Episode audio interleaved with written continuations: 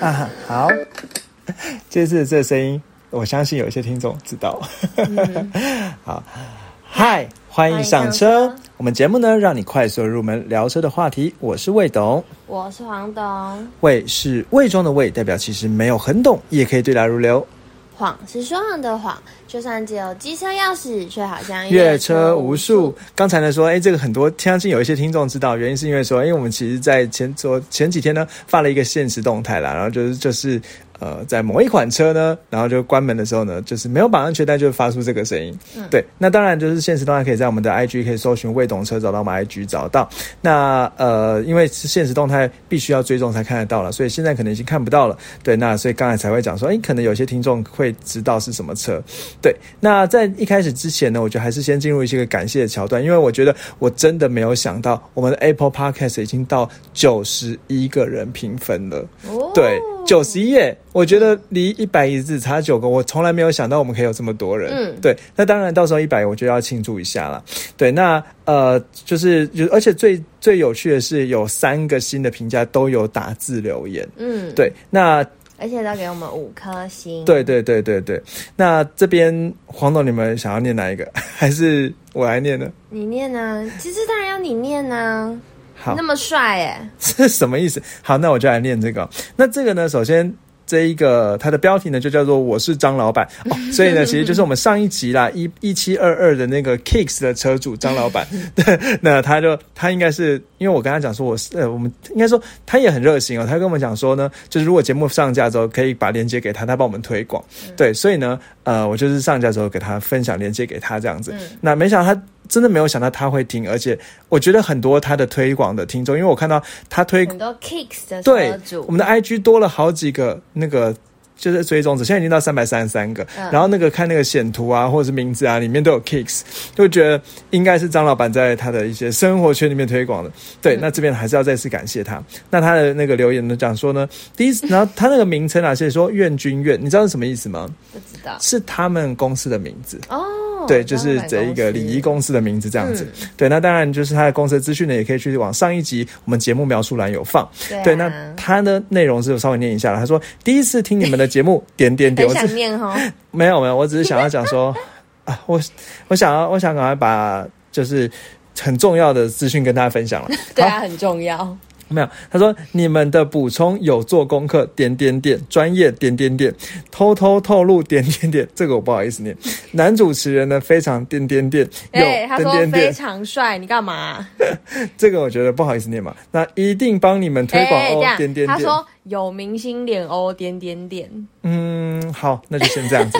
好，那再来呢？呃，下一则呢是一个叫做 Kevin Metal 的一个网友，他呢。标题就叫做“早日突破一百个五颗星”。我觉得 Kevin 很知道黄董跟魏董想要什么。对对，你要不要每集节目都在讲，所以大家都知道。对，你要不要帮忙念一下？他说呢，非常感谢魏董跟黄董创立这么优质的频道。哦，好害羞。没有，你看他是黄董放在前面。好，感谢黄董和魏董创立这么优质的频道。现在已经。入坑每集都好感人哦，对，连我们前几集音质很可怕都有听吗？应该是有了。好，他说真的是新鲜人入门懂车的福音，嗯，耶。而且其实我有一个不正，就是不不不正不正不严谨的统计，就是我发现我们的蛮多听众都叫做 Kevin。对，之前为什么跟我说，我快笑死。还有什么凯文啊，什么什么之类，各种形式。对，还有 Kelvin，对对对对对都有。对，好，那再来呢？一个是。Loudays，这个不知道怎么念，我念错他会不会不爽啊？Loudays soap 啊，对，很酷哎。对，那他就说不啰嗦就是五星。对，你要念。他说用心准备的内容，真心亲和的互动，新手轻松踏入汽车世界的敲门砖，不给五星绝对说不过去。哦，谢谢哦。用心的互动被发现，对，很对。感谢他。对，那希望我们这样念出来之后，其他听众也会觉得我们是用心的互动，也会再继续把星星加上去。没错，对，好，那呃，当然了，我觉得说重点啊，其实其实也不是只是为了星星啊，就是这只是给我们一个正面的鼓励而已。对于想要听的节目，或者是对我们讲有任何指教的话，其实都很希望可以高透过任何的方式来跟我们说。对啊对，那我们也会在节目里面去做补充，或者是嗯节目的描述栏去做更正。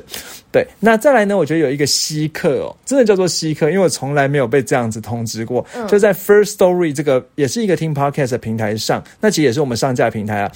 居然有听众留言了，他是一个匿名者，那他是在呃，他说反正他，他就写说呢，希望可以听 Co Plus 的介绍。黄总，你知道什么是 Co Plus 吗？我有先跟魏董请教了一下，什么叫请教我？跟很帅的男明星请教一下。可以可以啊、他是在那个 Kicks 那一集上面留言对，他是留说他想要听 Co Plus 嘛，我就很好奇 Co Plus 是什么，他就说就是米兹必须的，是吗？小车，小车，然后其实算是跟 Kicks 算是同级吗？嗯，它其实价钱会再便宜一些，对，但是，就是差不多算是在市场上非常入门的一款车，嗯。但市面马路上还是蛮多的哦。对，对。我就觉得这个匿名的听众他很了解我们，他有预言我们节目的走向，嗯哼，因为他今天刚留，我们今天就要来介绍米兹必须。对，好，那讲到这里呢，这时候可能听众就会哈，为什么米字不行？我相信看到这个标题的时候呢，投票的听众全部都会傻眼，因为其实我们确实有在 IG 上办了一个投票，说，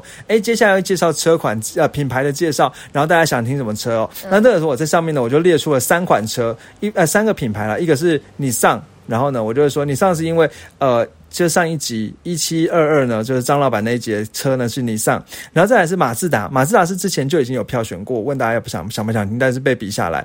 好然后还有一款是 Volvo，对，那到就是所以呢，就是放了这三款之后，就黄董呢看到我发现动之后就说，哎，魏董怎么没有我们之前说想我想听的米兹必须？嗯我就突然仔细思考，我们这个节目到底在干嘛？嗯，我们的节目，其实就是在跟黄董讲汽车知识嘛。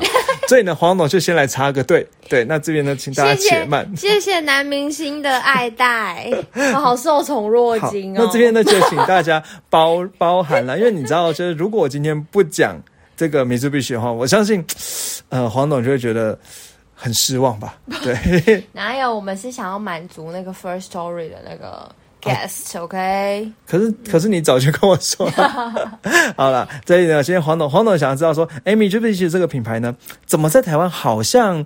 比较没有听到他的声量，对，那但是他又好像很厉害对那到底是怎么回事？那我们就今天会再再讲这个东西哦。那再来，我就很快再带到一下，就是说，我们觉得还有在这段时间里面，IG 有蛮多人跟我们有蛮蛮蛮多有趣的互动的，比如说包含了有一个即将考上大学的高中生呢，就是说他上了大学之后，他们家会帮他买车，然后呢，他就跟我讲说呢，他们大概有四十万的预算可以买车哦，买二手车，那他就会考虑的什么什么车这样子，然后我就说，那不如我们就做一集吧，来讲四十万的预算可以推荐什么车很。有趣哎、对，那其实我觉得很有趣的是，因为我们的听众也有蛮多是高中生的，嗯，对，所以说不定我可能可以因此呢给他们的一些建议。当然了，我们建议就是不负责任的建议啦。对对对对，然后再来就是还有那个一个就是 podcast 的朋友叫做不要帮我加油呢，他有教我这个怎么在线洞里放呃连接的时候，还用一个那个特殊的贴就是还用一个造型的样子。对，那我觉得蛮有趣的。好，那我们今天就就很快进入节目哦，因为这个节目呢，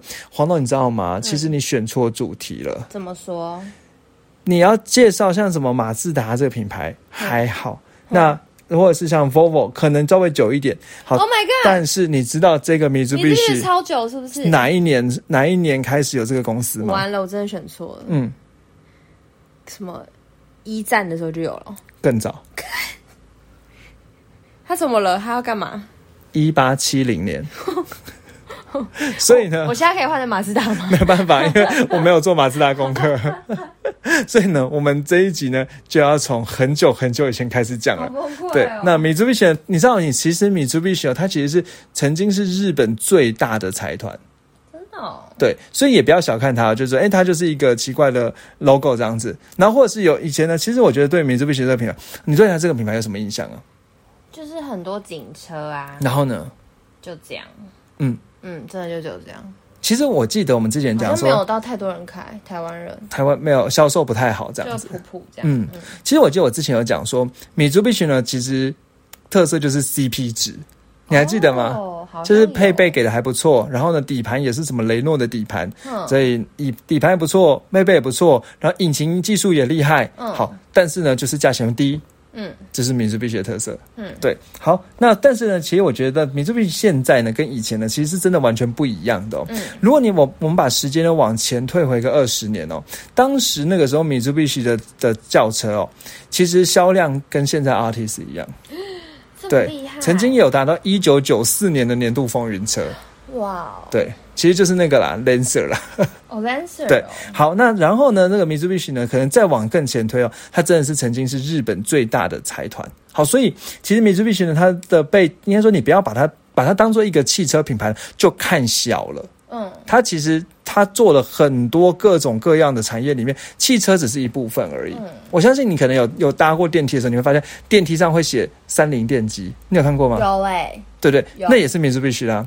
好哦，家大业大，对，家大业大。那你知道吗？就是在那个我们电视上有时候出车祸的时候，会有一个保险人员很快到达现场，那他叫什么保险？什么保险？新安东京海上，哦，有印象吗有有，好像广告这个东京海上也是 Mitsubishi 的。是哦，对，然后 Mitsubishi 在日本还有银行。哦，这么厉害哦，对，所以呢，其实 Mitsubishi 你把它当做一个车呢，真的就看一下。而且其实 Mitsubishi 以前是，就是应该说不是以前啊，现在也是日本最大的武器制造商。哦，真的哦，所以像什么坦克啊、什么军舰啊都，是都是他们 Mitsubishi 做的做的。对，所以呃，如果我们只是光是看一个，把它当做一个车的品牌呢，好像觉得哎，他车卖的不怎么样。可你想想看，他做这么多事，里面只是卖一个车而已，卖的也可以在市场上卖的还有一定的成绩。这样想起来，好像已经很 Mitsubishi 厉就还蛮不简单的、好，那我们呢就来讲这个 Mitsubishi 的故事。那在进入 Mitsubishi 的故事之前呢是不，是觉得今天的名字很难念？你你知道它怎么英文怎么拼吗？米兹必须怎怎么怎么怎么 M I T S I 吗 T S U？U B I S H I。哦，好难好哦。那我自己是用开开头是 M I T 这样子，蛮容易记的啦。好，M I T S U B I S 那我们 H 今 I，天就，叫三菱好了，嗯三三菱吧，对不对？可以啊，可以啊，必须是三菱。可以啊，对，没错是三菱。那你知道舌头打结，没关系，我还是想练习了。好好好 好，那你知道这个 Mitsubishi 这个 logo 是什么意思吗？三片叶子，三片鳞片，呃，鳞鳞 鳞三片，菱鳞是菱形的意思哦。哦，三个菱形哦。对，那这个三个菱形，其实你知道之前就有听过有人有人说，哎，汽车的那个 logo，陈一些我们比较比较比较专业人会讲厂徽嘛，对不对？嗯好，汽车的 logo 呢，呃，设计的太复杂呢，可能看起来就没有比较没有质感。嗯然后那时候那个人讲讲的人呢，可能看着宾士，看着奥迪的 logo，然后这个时候别人就说。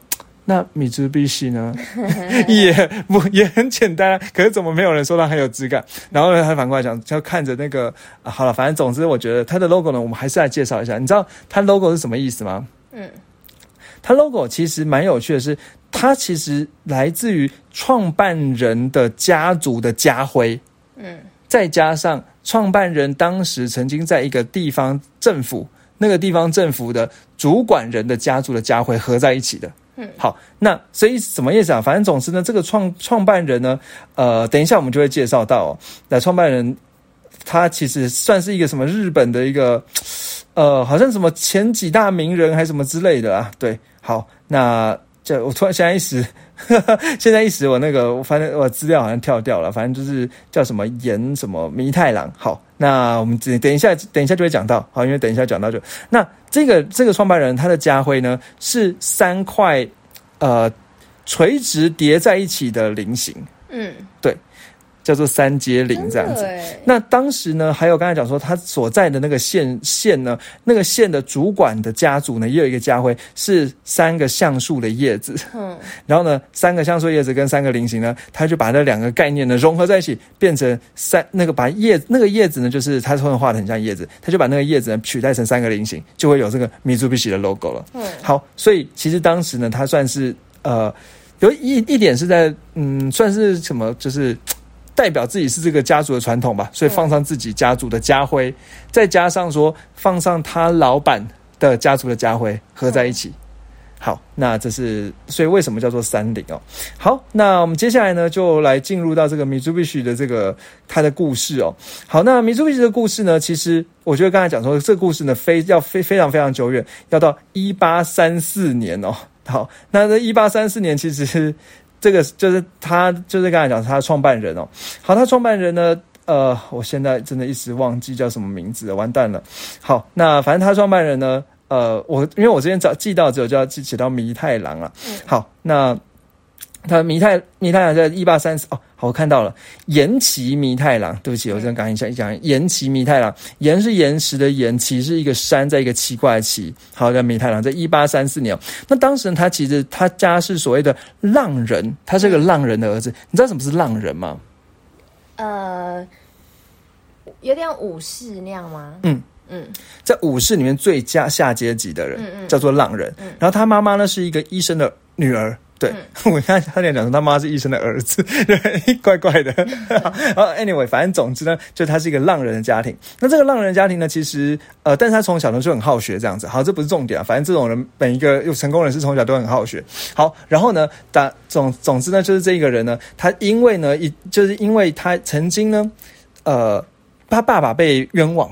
那被冤枉之后呢，他就去帮他爸爸平反，就不知道什么官司啊之类的。就帮他爸爸平反之后呢，一没有没有顺利的平反，反而他自己也被。被迫迫关到监狱里，在二十一岁的时候，嗯，那关到监狱里那一年呢，他其实就跟旁边的一个监狱的狱友呢，开始学习一些经商的知识，嗯，好，那监狱有跟他讲传授的经商知识，他就他一年之后出来，出来之后呢，他就开始突然变成有商业头脑的这个米太郎了，嗯，那变成有商业头脑米太郎呢，他有一天跟他弟弟呢在河边钓鱼，钓鱼钓一钓呢，他就觉得说，嗯，河边呢那个地呀，如果我们能够把水围起来的话呢，那这样子呢，那些水源不止可以还可以灌溉，也可以避免洪水的侵袭。好，那弟弟就想说，哎，不错不错。那那这个时候呢，他就一不做二不休，就跟当地的地方政府说，哎，那个我想要把那个地围起来，这样子可以怎样怎样怎样。然后政府呢就听讲，嗯，好像蛮不错的哦。然后呢就跟。米太郎讲说：“好，那你去围围看吧。”好，那围一围呢？大概大概什么时候呢？就是在一八六四年那个时候呢，他就围起来之后，那个地呢就真的种田大丰收。嗯，那政府就觉得很不错啊，那就那那个那一些被围起来地的那些收丰收之后得到的钱呢，就全部给他，他就变成一个在地有蛮有钱的小的人物了。嗯，对，那变一个在地有钱的人物呢，因为政府也觉得还不错，就奖励他，让他在那个当地的地方政府都做一个小小小小的官这样子。嗯，那他的政政治生涯就开始了。好，那这个当地的地方政府呢，其实就是刚才讲的，就是那一个呃，就是就就是那个什么三三片叶子的那个地方政府这样子。好，然后呢，他做了做了之后呢，其实就还就是那个，但是后来他在这个官里面呢，做了一些什么的那种官民营事，就是在官里面做的那个事业，然后他就觉得在官里面好像并没有很有。呃，就慢慢对，没有就是慢吞吞的啊，然后呢，消化钱官僚体对官僚体制这样子，消化钱又消化很多，然后呢，他就觉得说，哎，好像就不太好发挥这样子。好，那后来呢，他就开始改改，他就想说，嗯，那我去从从商好了。好，那当时呢，其实刚好是进入明治维新的时代，怎么有很久，超爆久。好，现在好在上历史课，进入了明治维新，对对对，所以好没关系，我们讲汽车也要懂历史哦。好，那进入明治维新的时代呢，那个时候政府呢，那个时候日本开始流行一个风气，就是呢，能够把呃原原本国国有的产业呢变成民营化。嗯，对。那当时呢，其实有一个叫所谓的大呃，就是当时呢，在反正就是因为这样的，所以在东京大阪的这个地方呢，就会有一个。叫做大贩商会，那应该说原本有一个就政府的这大贩商会呢，他把它民营化，那这个时候明太郎就把它买下来。好，那弥太郎当时呢，就是又叫做把它叫做所谓的九十九商会。那这商会下面呢有很多船这样子，还有三艘船了。对，他就这样子把它买下来。那这个九十九商会之所以叫九十九，我也去查了一下，是因为在那个日本的那个地方呢，有一个叫做九十九湾，就是那个海边呢有很很多很多湾，那个海湾这样子。好，他就把它叫做所谓的九十九商会。那但但是它虽然叫九十九商会呢，但是这个船上的那个就是印那个旗子上面就开始印这个三颗菱三个菱形这个。三菱的标志，所以算是最早最早呢，就在一九七一年那个时候呢，上面就出现了三菱的这个标志。后来他又想想不太对啊，我这个就叫九十九商会，可是为什么放三菱标志？那人家都讲三零三零，其实但是我是九十九，他就觉得为了避免别人精神错乱呢，就把它改成三川商会，又改成三，后来又改成一九七三年的时候改成三菱，哎，一八七三年的时候改成三菱商会。嗯，好，那就是他刚开始，所以刚开始他做什么的？做船的。嗯，好，那做一做船之后呢，怎么怎么样呢？但是时间呢，大概就很快到一八七四年那个时候呢，日本要攻打台湾。嗯，那我我我我也不确定什么原因啊，反正就他写日本侵略台湾的。那这个弥太郎呢，就拍拍胸脯保证说，那个打台湾这件事情呢，我可以负责，就是做任何军队需要我做的事情。怎么怎么了？发现觉得我们对该买米兹必须的车吗？没关系，没关系，这等一下嘛，反正这这是他过程嘛。好，那他就然后他说可以做一切的运输工作，反正我现在有三艘船。那日本政府看你现在有三艘船，你怎么运输上？我就再给你十三艘船这样子。好，那你就帮忙负责管理这些船就好了。好，那。然后呢？而且每年还会每年还会给他二十五万元的补补助金，可我不知道这二十五万是日元还是什么，反正就是我看到二十五万了。然后接下来日本呢内部又发生一个叫所谓的西南战争，在一八七七年的时候，那再来米珠必须呢，又就是那个米太郎呢，他又说啊，这个这个西南战争呢，我一样可以帮支援你运输。好，那这个时候政府呢又给他一些钱，让他再买十艘船。反正总之他现在就很多艘船了。嗯，然后呢？打完仗之后，政府呢觉得他做的还不错，所以呢就说这些船全部送你好了。所以呢，他就突然变成一个很多船的公司，叫海上霸王哦。所以当时他听说他拥有船有六十一艘的船，已经在日本呢能够占全全全日本船的七十三趴的那个载重的这吨位了。嗯，对，所以他就是日本的第一海日本的海贼王吧，这样子。好，那这个后来呢，就我觉得有一些细节呢就先不讲，反正总之呢，就是政府呢就开始担心说那个。是跟他讲说，哎，怕这个单集团这么大，因为你看七十三趴的船都给他，这七十三趴载重的船都都是他手手上的，所以米珠比政府呢就是严禁你发展海运以外的事业。嗯，好，那怎么办呢？米珠比他这个商业野心啊，他想说，嗯，没办法发展海海运以外的事业，那我就做一些跟海运有关的东西，所以呢，他就做海上保险，就是那个新安东京海上，因为海上保险其实也蛮赚的啊，因为那个海上那些船运的那个。东西总是怕掉啊，水里啊什么之类，就海上保险。然后呢，还有做所谓的那个换汇，所以开始做起银行来。好，那这个东西没办法，好像也跟海上有点关系嘛。所以呢，它的利润呢就暴增成长这样子。后来政府就开始有打压它了，所以原本原本政府在一八八二年时候弄了一个新的海运公司呢，又来跟他 PK，就有呢 PK PK PK 拼不过之后呢，后来米珠就又把这个海运公司给买下来了。嗯，好，所以他真的就是海运之王这样子。好，那后来呢？到了一八八四年这个时候呢，其实算是一个蛮特别的地方，就是呢，当时这个所谓的呃，就是一样弥太郎跟政府租了一个叫所谓的长崎造船局。好，那长崎造船局其实就是在长崎上面的一个造船厂嘛。那这个造船厂其实当时亚洲最大的造船厂。那他把它租下来之后呢，就把它改改改名叫所谓的长崎造船所，后来把它叫做所谓的三菱造船株式会社，反正总之就是把它改成自己的名字。那这个造船厂呢，因为它是最大的造船厂，所以它随便做都可以做出很多船来。嗯，那他做了过了几年之后，他做出这些船呢，就帮这一个米太郎赚了一堆钱之后呢，他就直接把政府跟政府讲说呢，原本是租的，跟政府讲说，我把他这个造船厂给买下来了。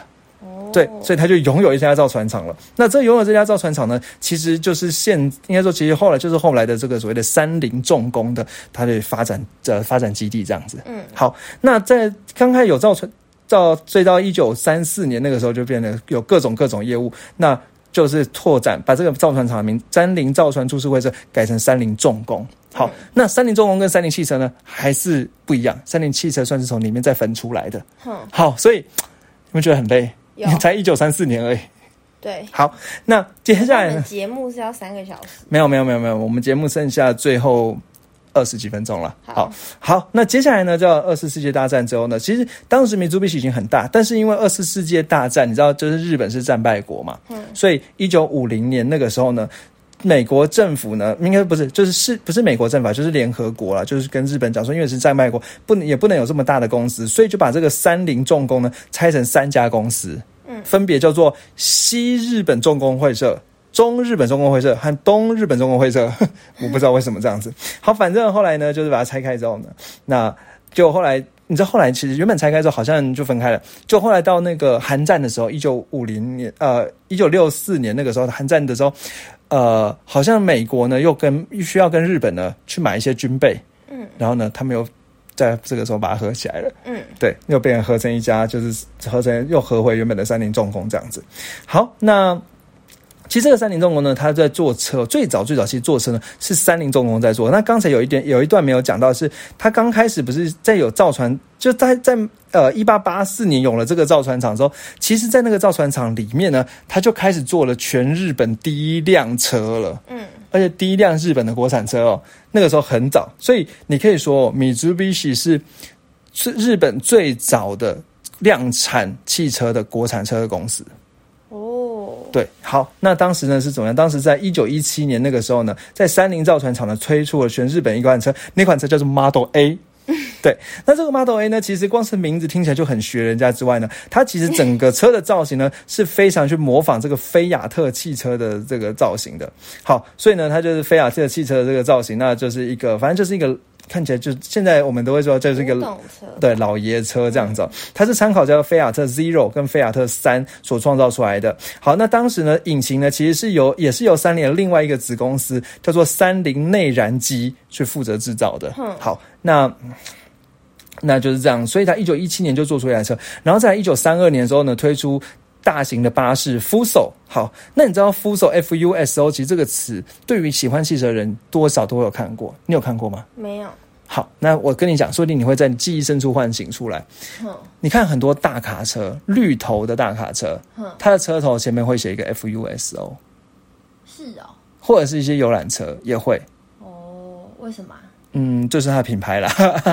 对，所以呢，一九三二年其实这个 Fuso 这个品牌就已经出来了。好，然后刚才讲到说，其实后来他又到一九三二年那个时候 Fuso 出来，但是其实到一九三四年，刚才讲说他改成他把那个三菱造船厂呢改成三菱重工之后，他其实最先做一件事情什么？他觉得说汽车好像没什么搞头，做什么？坐飞机。对，因为他发现说第一次是，对第一次世界大战的时候呢，呃，飞机好像蛮屌的，所以他觉得说这个做这个汽车呢，可能大家生活也用不太到啊，那不如就做个飞机。所以后来其实一九三四年之后，他们全部就是专门转转型就就做飞机这样子。好，那后来刚才讲说，因为坐飞机嘛，就是做这些军军军用品，然后所以其实像我不知道你有没有听过，有一个很有名的日本的战斗机叫做所谓的零式轰炸机，好像有，也是他做的。也就是那个三菱做，所以其实他真的做出飞机还做的不错。不过当时其实三菱有一个很大的竞争对手叫做苏巴鲁，对，那他当时也是做飞机的。不过当时好像据说了，这个苏巴鲁呢其实还是做的比较好一点。好，那刚才就所以接下来呢就在时时间推推进了，到一九六零年代初的时候呢，其实那个战就战后嘛，那战后呢这家三家公司慢慢合并起来之后呢，其实日本呢开始需要自己的这种家里家庭乘用车，嗯，对，所以呢因为需要家庭乘用车呢。但是当时其实最早能够做出家庭乘用车，其实是那个苏巴路。好，那做出这个乘用车之后呢，其实呃，他们就开始跟着呢，也想做这个家庭乘用车。好，所以呢，后来在就是在一九我我说一九五三呃，对不起，我看到一九五呃，好，反正就是一九五一九五零年那个时候呢，他做出他他开发一个叫美国车，叫做 Harry J。那当时呢，其实算是能够去做。就是反正就他是当时算是有点像代工这样子啊。那这个 Henry J 呢，其实是克莱呃是开开西尔卡卡西尔这个汽车。的车型啊，那这卡西尔其实我们之前在介绍那个吉普车的时候有介绍过。嗯，好，那一九五三年这个时候呢，他又承包了威利斯吉普车的这个，所以你还记得之前讲过说那个威利斯公司其实就是做那个 Jeep 的那个公司，他也去就是他就是做代工啦，做做代工的产品。所以其实他在战后呢，他并没有一开始没有自己的车这样子。好，那刚才讲呢，刚刚才其实有讲到说呢，一九五五年那个时候呢，日本需要出有国民车，在一九五八年那个时候呢，苏巴鲁推出了一个叫做苏巴鲁。三六零的打响头炮这样子，好，那后来呢？所以那个他就出了一款叫做三零五百，好，那五百是因为它五百 CC 啦。好，那这三零五百呢？五百 CC 呢？它其实算是四百九十三 CC。我印象中这马力很低啦，这个就不讲了。好，后来呢？一九六四年那个时候呢，他又呢，就反正就发先后发展了一些车，比如说发展了一颗叫做 Colt，然后呢，还有发展一个叫 Van，还有发展德利卡。嗯，这个德利卡你有没有印象？好像有，其实就是一般那种商用车啊。好，那其实你知道“德利卡”这个词哦是怎么来的吗？它其实是两个英文字的结合，叫做 “delivery” 跟 “car”，所以就是运送用的车这样子。对。然后呢，还有一个中就是比较高中比较稍微呃其实它高高级的车叫做 Debonair，不知道怎么念啊，D E B O N A I R。然后呢，有还有中级的车呢，叫做 Gallant，G A L A N T。那这个 Gallant 呢，其实算是还后来还卖的蛮好的这样子。好，那后来呃，那 Colt 是在一九六二年的时候发展出来的。好。那反正后来呢，在一九七三年那个时候呢，他推出了一款叫 Lancer 的车，这个我们之前介绍节目介绍过了，那算是他当时的一张新的王牌这样子。那 Lancer 原本是要去取代这个 Garland 出出席拉力赛，好，那后来呢，其实 Lancer 因为不断曝光，然后在 WRC 就拉力赛上呢得到不少名气哦。后来，所以其实 Lancer 呢也算是在当时有一个知名度。但一九八二年那个时候呢，四驱越野车呢，Pajero。P A J E R O 这个帕杰罗你应该有听过，那四轮驱动的时候，所以其实你知道吗？当时日本这个米米珠比奇也是日本的第一个做出四轮驱动的的汽车产业，嗯，对，是蛮厉害的。好，那所以当时其实那个越野风潮，其实帕杰罗呢也算占有一席之地。但一九九二年这个时候呢，用 Garland 的引擎，用 Lancer 的车架，用帕杰罗的四轮驱动技术呢，打造出来的 Lancer Evolution，你还记得这款车吗？嗯，简称 E 那其实当时那个在拉力赛上最屌的一款车之一，对，好，那所以其实当时我觉得 Mitsubishi 呢真的还算蛮屌的。好，那后来呢，那米米珠比奇呢想要推进到日本市场，那讲错，想他本来就在日本市场，想要推进到美国市场，那他想要推进到美国市场，那个时候呢，他其实跟美国的那个所谓的克莱斯勒公司合合合作，那让克莱斯勒公司让他把车可以卖进美国，那。他当时呢，其实跟克莱斯勒合作呢，就是他们合作，甚至就甚至合开了一家公司哦。那他一开始先把一九七一年先把 Gallant 卖到呃美国去，那后来呢，他就跟 Gallant 打造一款虽然是美国版的 Gallant GTO 的这种运动车型。好，然后呢，反而后来跟他讲说呢，跟克莱斯勒合合资合并开了一家，应该说跟克莱斯勒合作呢，开了一家叫做 Diamond Star Motors DSM 的这家公司，然后呢，专门去。发销售在美国的 Mitsubishi 的车，嗯，好，反正这个我觉得有点细了。讲到这里呢，其实差不多了。那他销售销售呢，后来最后 Mitsubishi 又再把这辆车给这个车行给买下来了。好，那就是变 Mitsubishi 的。好，那其实讲到这里呢，Mitsubishi 其实听起来都很荒，很，辉煌嘛。好，但是呢，其实他说很荒谬，不是啊。但但是其实后来呢，在两千年呢，发生两千年和二零一六年发生了两个丑闻呢，所以这叫做 Mitsubishi 的三菱什么。二丑之类的，对，就有两个大丑丑闻哦。一个是在两千年那个时候呢，米珠比奇呢刻刻意隐瞒汽车的缺陷。那当时其实是那种大卡车的车轮会脱落，那这个脱落呢会让就反正就。那个砸砸死一些女孩啊、女女生啊、小孩啊这样子，所以呢，因此呢，这个三菱汽车主管就被起诉，然后日本车厂呢，因为他隐瞒这个丑闻呢，所以当时就日本就有很多召回。那这是当时在两千年这时候一个大事情。好，那这两千年发生这个大事呢，其实算是对他们也是蛮严重的打击啊，就大家会觉得说，哎，这家公司到底在做什么？就是怎么的这么怎么这么没有信誉这样子哦？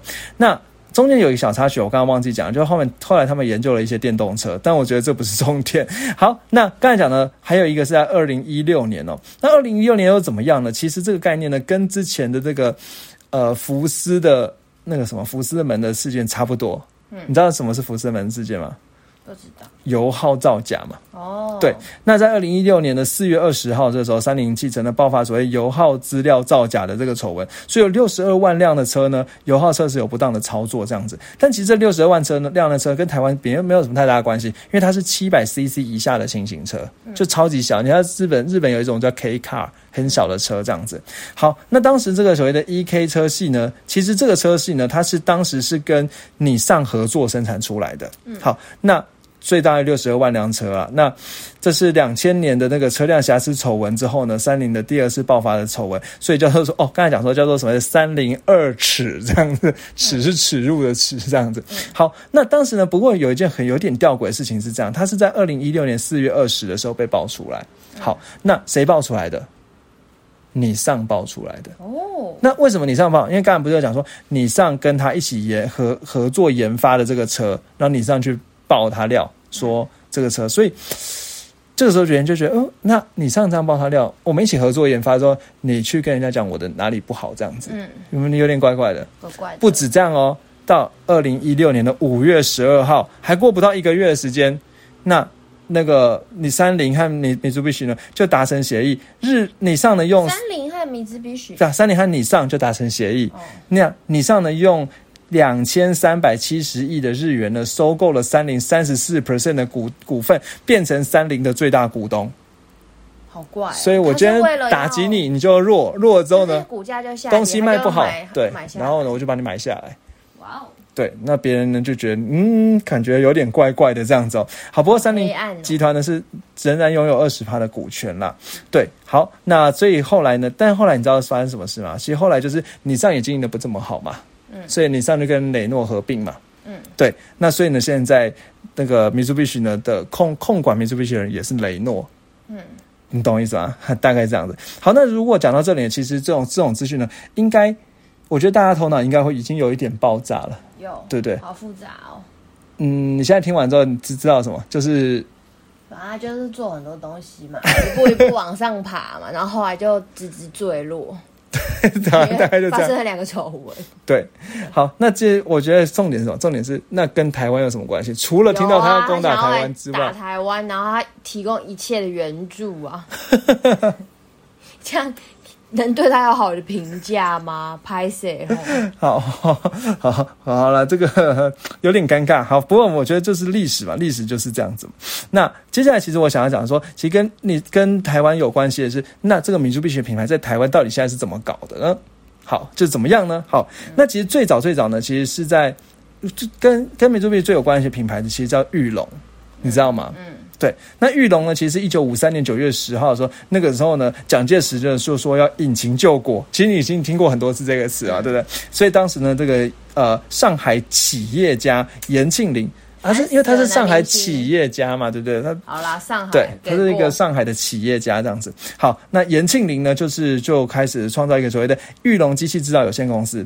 那新资本额新台币两百万元。好，反正总之呢，他是先创一个玉玉龙公司之后呢，他在一九五七年二月呢，跟你跟你上签约，跟你上签约跟跟这个什么关系？没什么关系啦。好，那签约怎么样？就是签技术合作的约。那接下来呢，就是玉龙呢就可以帮忙，就就是去生产你上的车这样子。好，那当时呢，这个严庆林呢，除了用玉龙这个品牌去跟你上签约之外呢，他其实在一九六九年那个时候呢，又创立了一家叫做中华汽车。嗯，那中华汽车用同样的方式呢，去跟米珠必须签约。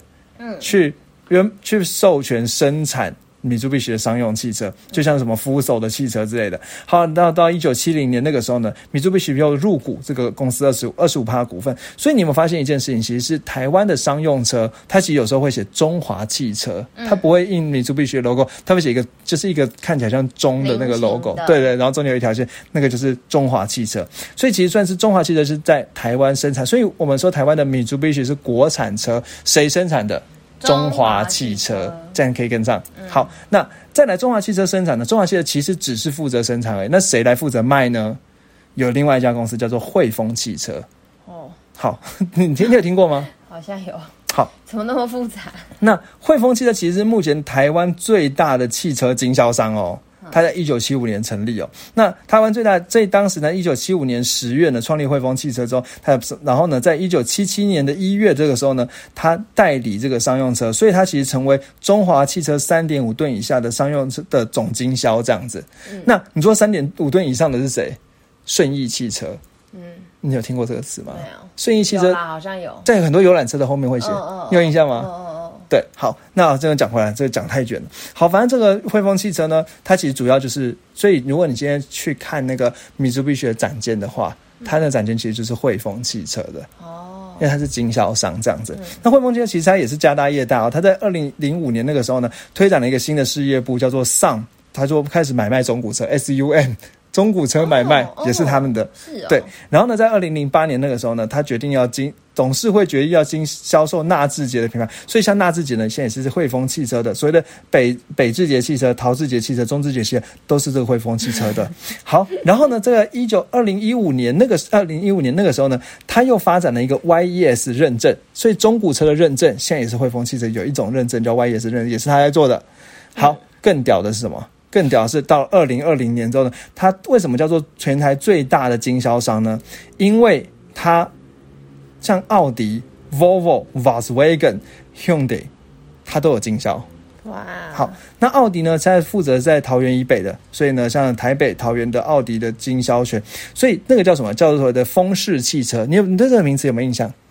没有风是一样是那个汇丰汽车的风嘛，士是一个人在一个是那个象象棋里面这个士，嗯，那个呃，在敦化南路上那一家奥迪就是风氏汽车的，哦，对，然后也是这个集团的，对，也是这个集团的。好，然后呢，另外像 Volvo 中南中部的 Volvo 是它的，像云林嘉义、台南的 Volvo 中南部 Volvo 是它的，叫做丰丰盛汽车，盛是胜利的盛这样子。好，那再来呃，台北新北的 Volkswagen 如果写丰顺汽车的话，也是他们的。反正就是方方方方方，对，然后呢，新北、高雄的 Hyundai 的这个经经销商，但是其实我觉得这个啦是二零二零二一年二一年四月那个时候设立的，新北、高雄的 Hyundai 的，它是在 Hyundai 的商用车啦。好，那是在所谓的丰会呃汇生汽车，不过这要提一下哦。Hyundai 现代汽车商用车才是有经销商，如果今天是一般乘用车的话呢？嗯，你还记得他们业务怎么说？忘了，乘用车全部都是直营的，所以那个业务在哪一家给出来折扣是一样的。嗯你还记得这件事吗？不会有经销商的差别。好，所以呢，其实真的这一个，所以讲讲回来，在台湾的关系呢，就是台湾呢是中华汽车负责做他们车，汇丰汽车负责卖他们的车，然后汇丰汽车又会有很多，又会卖很多很多不同的东西。嗯，好，重点整理。谢谢。好，那这样才我们今天今天这一课 才算是真的到这里做做一个段落。米兹必须历史课，对，怎么样？很难吗？好难哦。你要不要讲一点短评？如果就听众来听的话，会不会觉得听完会想多听几次吗？不会，啊，真真的不会吗？可是你，想听，我特别讲给你听，哎，好无聊哦。你不觉？所以你是觉得说，宁可去听听众票选出来的什么 Volvo 啊、马自达啊什么之类的？可是可以听到那么不同的类型，也是蛮不错的啦。嗯，因为从来没有想过听一个汽车 podcast 会变成一个历史 podcast，，对，也是蛮辛苦我们的男明星的。你看刚刚讲的那么卡，就未懂就好了啦，不用不用男明星啦。对，我觉得可能再补充一件事，你知道他们创办人啊，其实原本他们是家长得很像男明星哦。呃，没有没有，原本是家 这这创办人其实什么自四小聪慧，然后反正就当时呢，就是一直反正一直想要跟有明星脸，呃不是啦，我是不是在讲这个啦？我是在讲说，当时他其实就是还还有一个老师，然后那老师觉得他超棒，都想把他收收为干儿子。那他爸妈就说 no 不行，就后来老师就就过世了之后，老师找了一个人来接班他，然后呢，那个人呢就想说这个人怎么感觉好像怪怪这样子，但是他想说我的老师又说这个小朋友很棒，那就教，就教一教之后，那个人要到城里去发展，然后呢，那个小朋友就求老师老师带我去，带我去这样子，老师拗不过他就带他去，那带他去之后呢，好像他的老师的城里家里发生大地震，那那边发生大地震之后，就很多人都逃走了，但是老师有一个亲戚呢卧病在床，他就照顾那个亲戚。那照顾了这个星期之后呢，老师就觉得这个小孩真的很不错，所以呢就带他到城里发展，掰了位了，是是怎样？这故事是怎样？就是要表示很多一些，就是要表示我做了很多功课了，可以吗？不是这个故事跟这个关联是什么？他创办人的故事啊，所以老师他后来收编了另外一个人，就是这个创办人。没有没有收编啦，就是觉得他很棒，就是给他教他很多东西，但教一教之后，发现他想要去帮他爸打官司，然后他爸就然后官司没打好，自己也被关了，所以到底他没有把他变成干儿子，但他还是很努力的教他。对对对，是要讲这个。也是这样了，差不多。然后他要另一个重点就是他自小聪慧。嗯，可能会做人啊，会帮老师照顾老师的生生病的小家亲人这样子。亲人哦，就对哦又聪明，然后又有情有义。对对对对对，有情有义老师好啦。好啦好啦，可以啦。对，然后呢，你知道他的这个这个米珠比奇他的那个一开一开，因为这种不是家族企业嘛，一开始是这一个什么米米，我又我又忘记他名字了。好，反正就是这弥这个叫什么？太郎，好像是是吧？好，米太郎。好，一开始是米太郎当延禧弥太郎对，延禧米太郎当老板，当了老板之后呢，后来米太郎呢，他就是跟政府打仗，那跟政府那个弄那个公司斗来斗去嘛。你还记得我不知道政府弄一家公司在斗斗一斗都郁郁而终之后呢，你知道他接班人换谁吗？什么？换他弟。嗯，然后他弟呢，你因为你还记得他他原本是在跟弟他弟在旁边河边钓鱼，哦，对，然后换他弟，然后他弟是去美国念书回来的，嗯然后就会用 business 的管理方式，哦，然后就把公司变得好了。那变好之后呢，他弟就卸任之后，卸任之后又把公司呢是交给这个岩崎弥太郎的儿子来管理，嗯，不是很特别吗？然后呢，然后呢，岩崎弥太郎是一个什么地质的？对对对对对对对对，世世家这样子。然后岩崎弥太郎儿子呢，这卸任之后，把岩崎弥这个工作呢交给他弟的儿子管理，哦，这样子交来交去，交来交去真。的是密不可分。对，对，那这个故事有点复杂谢，谢你帮忙又补充了一些山里的 一些没有意义的知旁门。左道的花边故事。那有有没有一些什么绯闻之类的？感觉缺了这个面相，好像没有，真的是没看到。可惜呀。唯一这个故事只有一个女生，就是讲她妈妈，可惜呀。然后她妈妈是医生的女儿，我就只有查到这而已。好好好好对，好，谢谢然后她爸是浪人。好，OK。好，那接下来呢？大家最期待什么呢？黄董吃，好对，来看黄董呢，今天要大家带来什么好菜？辛苦的一个礼拜，在这个我们现在录节目即将要是收假的五一劳动节对，可是大家是即将要收假的晚上会听到我们节听到我目。们节目，不知道大家有没有出去玩呢？对还是因为最近因为疫情的关系，待在家里有点苦闷？嗯，那我呢，我就想要来跟大家推荐一家酒吧。哇，酒吧哦，嗯，在这家台北吗？呢在台北，嗯。然后它是在什么建国建国桥吗？啊，我知道。建国，高架楼呃的桥下我知道，的一间店，对，然后呢，它有着昭和时期的风格。哦，所以今天是一起日本这样子。对，我们要就是因为对今天跟这今天的三林有点关系，我们要请魏董帮我们查一下昭和时期的是是哪个时期的一些补充。好，那对，你等一下要来帮我们，因为今天的魏董是历史老师。好，对 好，哦。那是这家店呢，就是非常的日式，然后而且不是现在的日本，是昭和时期的日本，里面会有非常多昭和时期的偶像的一些布置啊，或者是一些，因为有些人喜欢收集一些可能古物，嗯，就是那种 vintage 的玩具或什么，然后这家店也会都把它放在店里面，然后整间店的装潢什么，你都会觉得好像好复古，你好像就是去到日本，而且是昭和时期的日本，因为其实。我个人是有在迷什么呃昭和时期咖啡厅什么之类的，嗯。我会喜欢去那些咖啡厅，就是去日本玩的时候也会特别去找一下这种咖啡厅，嗯。然后去里面喝个咖啡，直接觉得很酷啊，或者是昭和时期的早餐这样子，嗯。咖啡厅的早餐我就觉得很有 feel。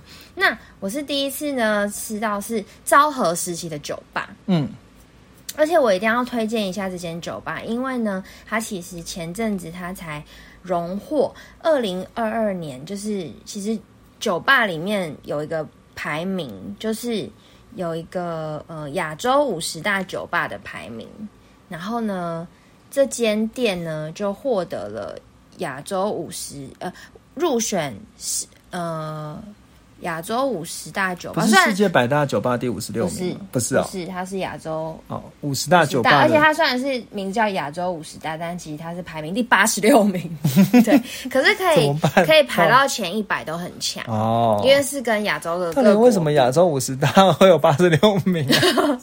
我也不知道哎、还是其实它是亚洲百大，但我查到是亚洲五十大，然后我就发现我是去了之后，然后隔几天，呃，不是隔几天，然后隔一阵子，然后才嗯发现，哎、他居然得了第八十六名，这样。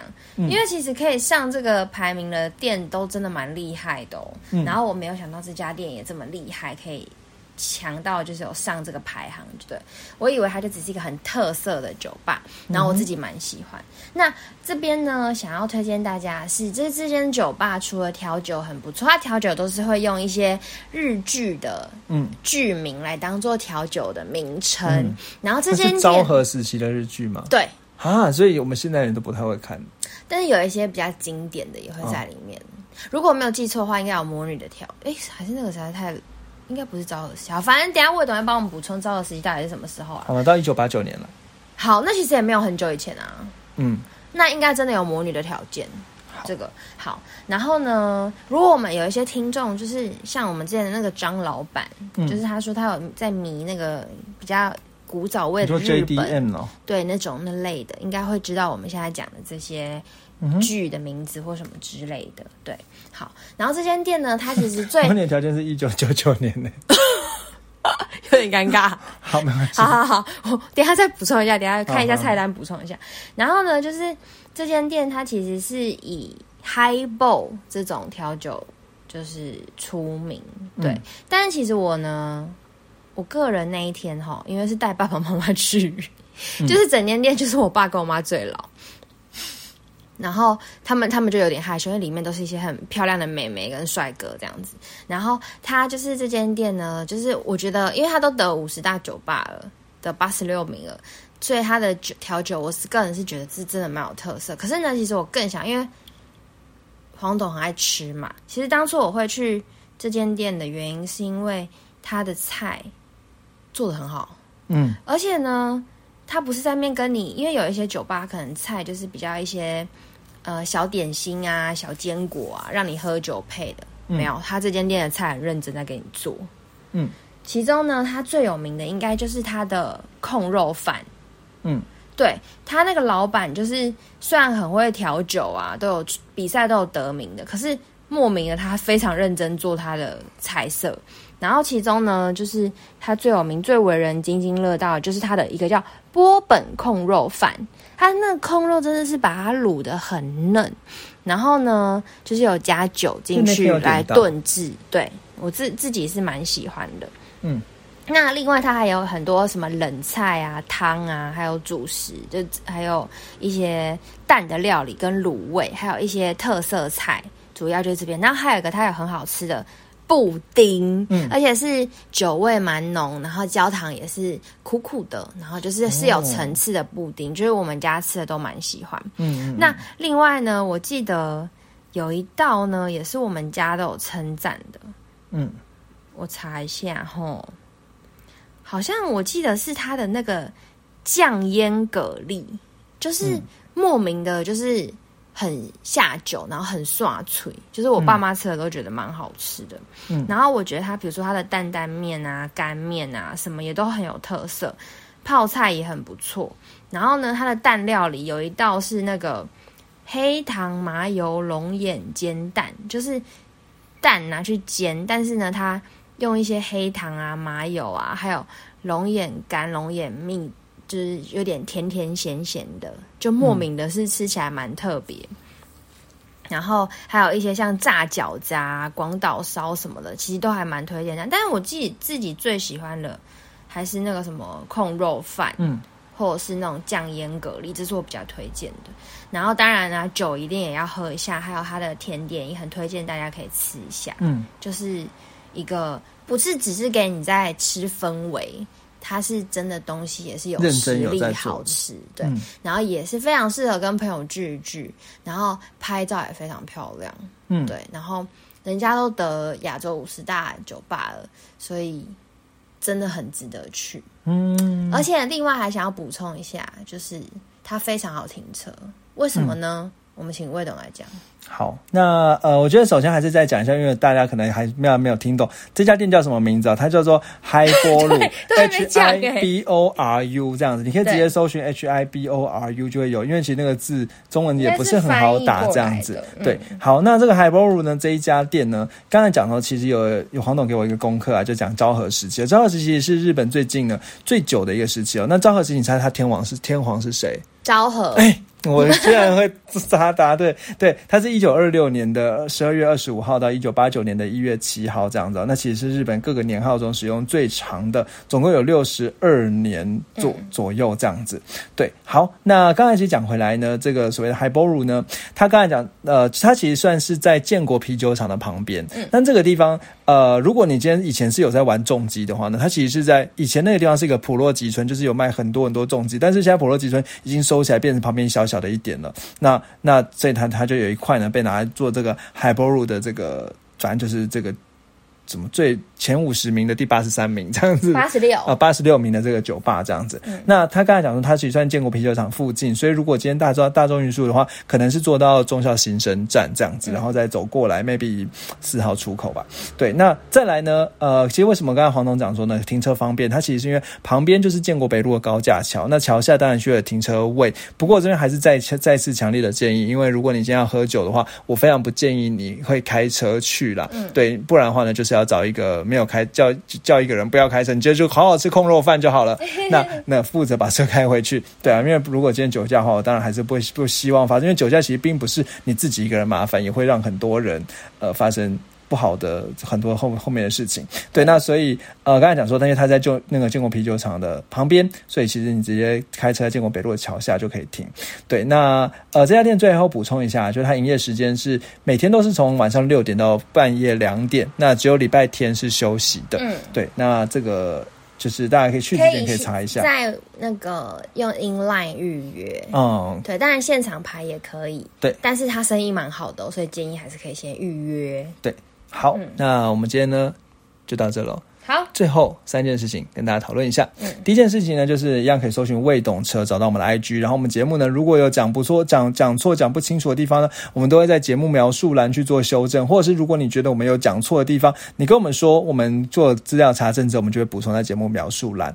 对，那再第二件事情呢，就是呃，一样就是。Apple Podcast 嘛，五颗星刷起来，希望什么时候呢？我们可以集气增到一百个五颗星这样子。对，那一百五星颗星其实也对对我来讲是，对我们来讲是一个重要里程碑，因为其实能够在汽车 Apple Podcast 的汽车分类呢，目前只有两个频道有在一百个五颗，超过一百个五颗星。嗯，我们希望我们可以成为第三个。没错。对，那最后呢，就是一样，我们还是在征继续的征求车主。对，所以如果你今天刚好有一台车，如果使用超过一年的时间，那住在大台北地区，那请跟我们说，我们呃。他说，如果愿意跟我们分享，跟我们分享你的用车经验，请跟我们说，我们会找一个跟你约一个时间，可能在一个可能在一个小时以内，那我们会找你，然后一起来录一段节目，那就像是之前找张老板啊，或像在更之前找呃各种车主一样，对，那就到这里喽。好，大家拜拜，拜拜。